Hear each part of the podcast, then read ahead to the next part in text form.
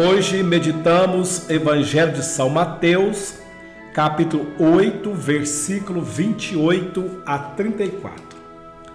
Quando Jesus chegou na terra dos Gadarenos, vieram ao seu encontro, saindo dos túmulos, dois possessos, criaturas tão selvagens que ninguém se atrevia a passar por aquele caminho.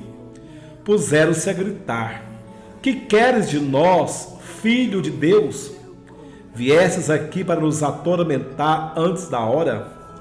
Havia lá, a certa distância, uma grande vara de porcos pastando. E os demônios suplicavam a Jesus: Se nos expulsas, envia-nos para esta vara de porcos. Ide, ordenou Jesus.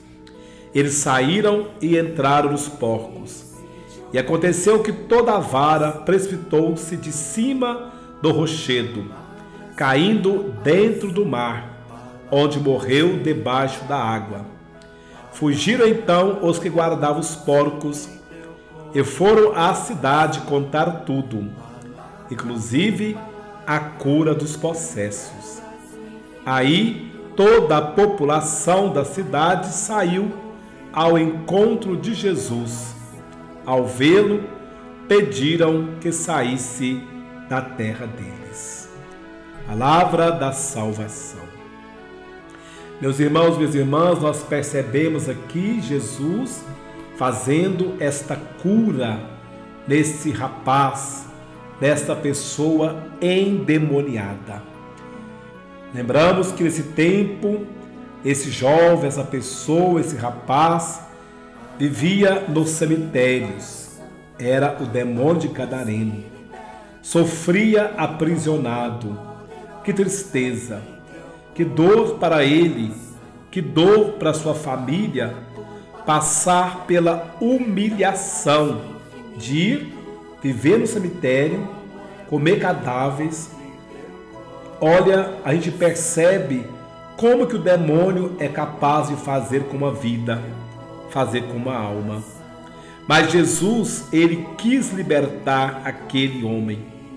Jesus olhou o sofrimento dele, a tristeza, a dor, também a angústia da sua família para libertar este homem desse demônio. Demônio que aprisionou, que atormentou, que o feriu e que matou muitas vezes a sua própria vida, fazendo dele um escravo, morrendo para si mesmo. E hoje, meu irmão, minha irmã, Jesus também quer nos libertar de toda prisão demoníaca toda possessão, todo mal que nos contagia, que nos contamina, que fazem nós sermos pessoas indiferentes, que fazem de nós sermos pessoas insensíveis às prisões demoníacas que não nos deixam caminhar na graça de Deus, que nos aprisiona a tentação, o pecado, o mal, a maldade, a concupiscência, a avareza, a soberba. Tudo isso são prisões que hoje o Senhor quer nos libertar.